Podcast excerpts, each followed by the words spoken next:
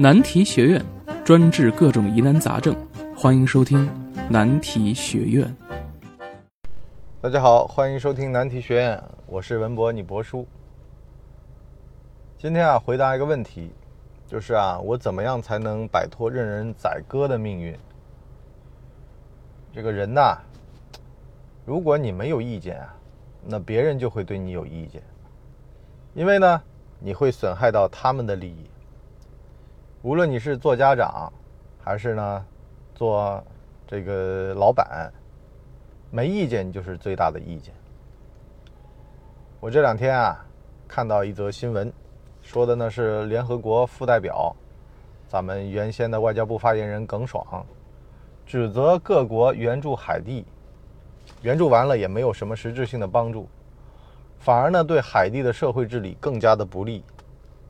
这地儿烂到哪个程度去了呢？当地人呢，就是把土呀弄点黄油，弄点盐糖，弄一下，弄成饼干吃，就是过着这么一个民不聊生的日子。可是呢，这日子还得过。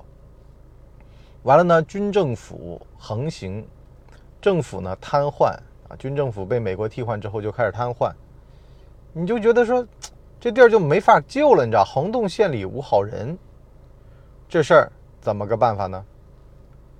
其实啊，我们这个教育啊，或者说是榜样啊，它不是我们想象中的那样的。有很多时候啊，大家都会觉得说，你是大国嘛，你是五常嘛，所以呢，这个世界啊，大部分的运行规律都应该长了我们这样。就比如说，出现一个毛主席，完了呢，拯救劳苦人民，是吧？打土豪分田地，最后呢？这个国家开始走上了发展的正轨，可是呢，你别忘了，这是我们中国的样本，这样的样本全世界都不多。大部分国家的样本是什么呢？是经历过一个独裁者，完了呢，民不聊生，换了个独裁者，更加的民不聊生，啊，甚至呢是你们国家还受他的国别的国家的控制，是吧？有太上皇国，这很多的，你就包括说像。韩国的电影里面最常反映的一个事儿就是啊，虽然我们南韩的人吃得饱饭，可是呢，美国的军舰停在我们的港口。虽然你们北朝鲜吃不饱饭，可是呢，你们有骨气啊，是吧？你们站着把钱给挣了，就代表了这么一个逻辑。所以呢，我们今天啊讲讲这个意见。什么叫意见啊？就是当你有话呀，你要说；当你有话你不说。可是呢，下了台，会后乱说，这就不对了。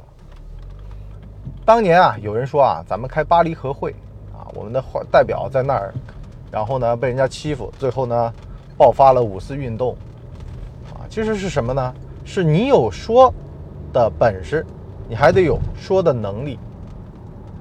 现在啊，为什么那么多人不乐意说呀？不乐意说是因为自个儿知道自个儿的实力不够，你说了吧，你怕。不被别人看上，反而呢是被人家忽视，那感觉不好受。可是呢，再弱当说也得说，再小该说也得说。啊，有很多的这种西非啊、加勒比的小国的领导人啊，说自个儿能为世界和平做贡献，那实际上那是这些鄙视小国的人在痴心妄想。但是呢，该说该表达是你的权利。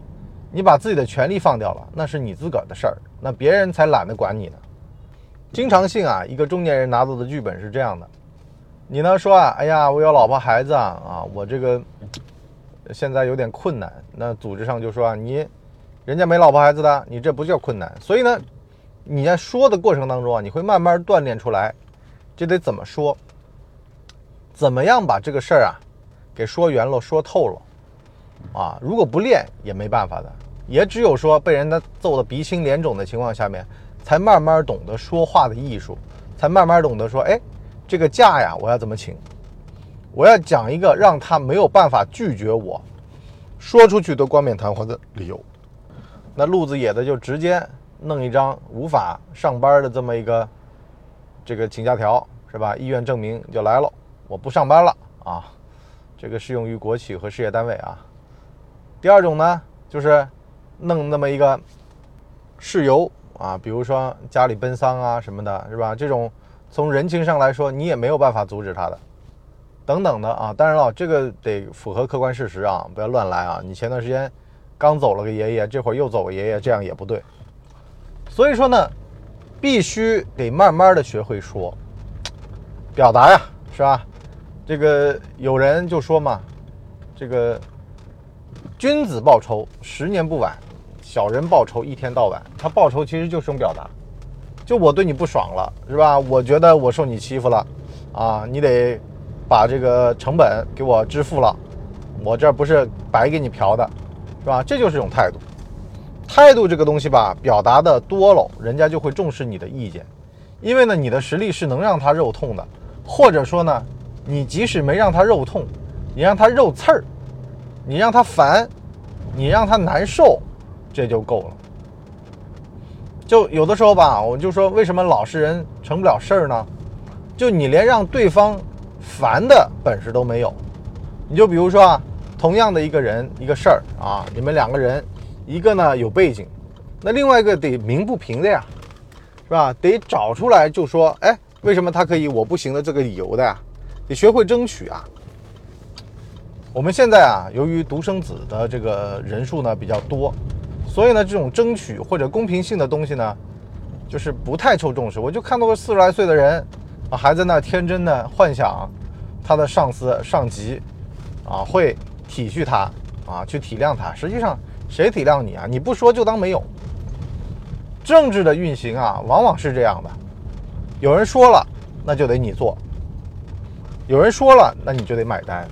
人家说啊，我都说都说了啊，你不听我的，那。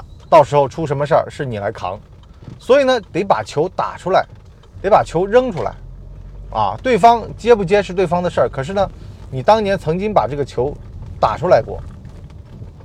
有一个在这种公家单位上班的老哥啊，他跟我讲，他当年也退休了啊，他当年自我保护的一个诀窍啊，就是事儿事儿都留痕。哎，真到了什么别人要栽他赃的时候，人家也会想想的。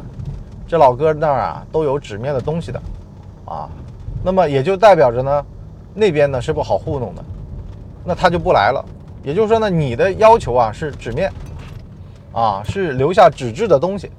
那也有很多人啊牛鬼蛇神就退散的，不要太好说话啊，人家说一句你就去办，人家说两句啊你就给他拼命办，这是不行的，是吧？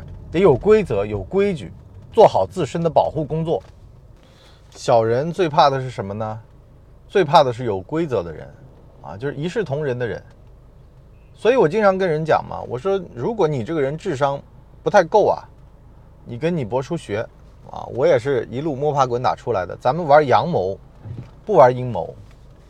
啊，阳谋就是什么呢？这个事儿摊开来说，说破天，你找上我，啊，你骂我，你指着我鼻子骂，可是呢，哼，我都是阳的。啊，我没有任何一丝一毫的在背后的私心，我给老张和你办是一模一样的，而且呢，这事儿经得起推敲和考验，它背后呢是有一层逻辑在的，也就是说呢，是按照这条线，按照这么一个意思咱们办下去的，它不是瞎来的，它不是顺着脾气，顺着这个毛来捋的，也就是说呢，你跟我关系再好，这事儿也就办到这份上了，跟我关系再差。也就办到这份儿上，不会因为关系好差，也不会因为呢，就是说你背后的势力大小啊，这都一视同仁，这叫阳谋。阳谋了的话呢，别人就拿你基本上是没办法，这叫咬你的头又臭，咬你的屁股又硬，你这叫茅坑里的石头啊。如果是恨你的人啊，也就这么说。那但是你硬啊，这打铁的还需自身硬，怎么硬呢？就是因为呢，你这人有脾性，你这人呢，这个敢讲。敢说，是吧？就比如说，真的有工作上的一些情绪啊，那你像公家单位的老哥跟我讲嘛，开党委会、党组会的时候，干嘛不说呀？啊，这会儿就该撕啊，拍桌子、吹胡子瞪眼，把这事儿给解决了，是吧？团结同志，但是呢，咱们要治病救人，有的事儿呢，我想不通，我想不透，咱们得在这儿说。你看那些什么《人民的名义》这种片子里啊。这个李达康在炮轰祁同伟的时候，可是一点儿都不留情的。为什么？这叫治病救人呐，是吧？谁知道是他的问题还是我的问题？咱们摊开来，把这事儿给讲明白了，晒在阳光下面，别待会儿吧，这些阴谋滋生，小道消息满天飞，在那传来传去。当说就得说，而且呢得摊开来说，摊开来把一切的谣言都消弭于无形，是吧？你有什么水蒸气啊，有什么的，太阳给你蒸发完了，晒在阳光下面。所以呢，当我们搞明白这里面的逻辑之后呢，你就能知道了啊，这个人呐，这个关系啊，其实都没那么重要，重要的其实都是你的一条主心骨、主线。你说你最近你要做点什么事儿？啊，人民大众一听，哎呀，有这么个事儿，那我们支持呗，啊，那就支持了啊，这就是伟人嘛，毛主席当年干的事儿嘛，对不对？呃，所以呢，很多事儿都能迎刃而解，但是前提是什么呢？你得说呀。为什么会任人宰割呢？就是你连说的资格，你连说的想法、欲望都没有，这叫什么？习得性无助了。人，无论是国家还是人民，习得性无助就完蛋了。我最近看这个小约翰可汗的 B 站的视频嘛，就明显的感觉出来这点。像这种海地这种治理失序的地方，关键问题就在这儿了。这人民都没有任何的诉求欲求了，反正能活下来就行了。啊，为什么呢？是因为呢这个教育的问题吗？是因为这个榜样的力量。他这就没出过好人。洪洞县里无好人嘛，是吧？这个京剧里面唱的嘛。这为什么呢？就是因为这就没有一个真的立得住的人，这榜样很重要的呀。大家很多人就说啊，从这个现在的精致的利己主义的角度来讲，哎呀，我自顾不暇呀，啊，穷则独善其身呢。可是富呢，也未必兼济天下。富独善其身的也很多，自个儿家里面造个园林，学西门庆，很多的，对不对？那干嘛要让这帮老百姓舒服了呢？是不是？他们舒服了，还蹬鼻子上脸了，啊？为什么要告诉他们他们是个人呢？可是啊，二十世纪苏维埃革命风起云涌的时候，那帮人其实都是大地主的儿子，像卡斯特罗啊他们的。为什么呢？关键就在这儿了。周边的人像个人，他才有一个好的周边环境。你如果身边人都是蝇营狗苟的，你这个种族，你这个民族，你到了外面跟人家一弄，你根本弄不过。所以当年中国共产党才必须得建党，才必须得去。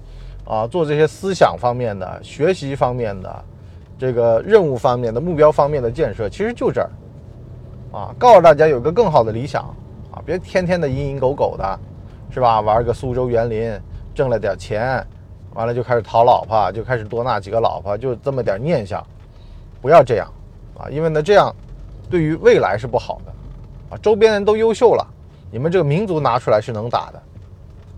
为什么大家只看到五常，而没有看到地球的角落里面的冈比亚、海地？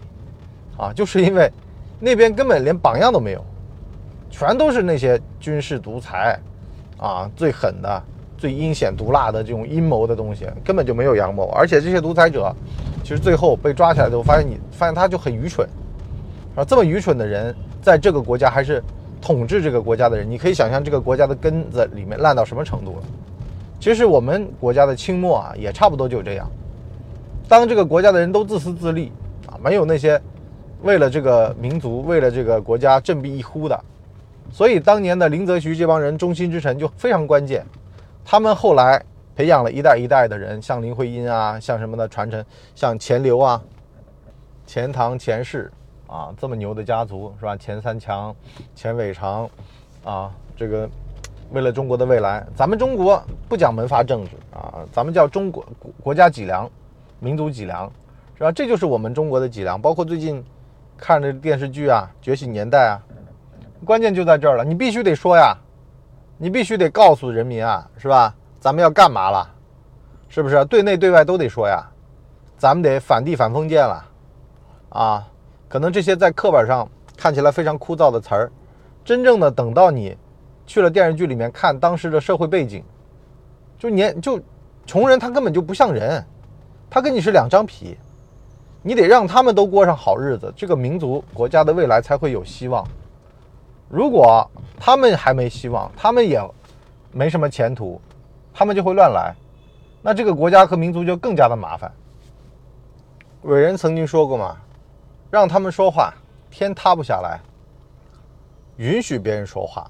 啊，这是个量，另外一个呢，多听，这是一个情报。完了呢，多讲，这是个反馈。这样的话，就不可能有人敢宰割你了。你掌握的信息充分，你表达的渠道是通畅的，是吧？但讲难听点儿啊，就比如说你们单位的人想搞你，可是呢，你直通天听，有人就说了，这人手眼通天，实际上干嘛呢？无非就是给大领导发过短信、打过电话，大领导接起你的电话，啊，其实说难听点儿，你要真的今儿个被人欺负了，你直接拨他电话，他也会接的呀。你就说我是谁谁谁，我被谁欺负了，啊，我不爽了，我就跟您抱怨抱怨，啊，正常的他也会听，因为呢，像这种星星之火，他也可能会燎原，也可能以小见大，他能知道一个情况，是吧？不要把人家想成铁板一块。每一个人都有他自个儿的利益，是吧？他凭什么呢？很多时候其实都是被信息垄断了而已。好了，我们今天呢就先聊到这儿。我们上半集，我们下半集呢跟大家讲讲如何用阳谋来挫败阴谋。高阶了，是吧？从不敢表达到你表达了之后，你要收到成效的，啊，用真正的魔法来打败魔法。我们在我们的难题学院下半集见，拜拜。哎呦，节目听完了。我是麻辣电台的台长杰森，欢迎大家添加干嘛电台官方微信，微信 ID 是文博小号的全拼，加入我们的社群，一起交流成长吧。干嘛电台扫清你人生路上的所有坑，付费订阅请关注微信订阅号干嘛播客。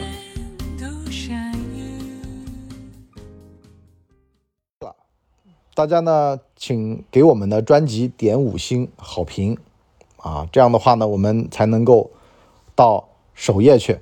迎接更多的朋友来光临。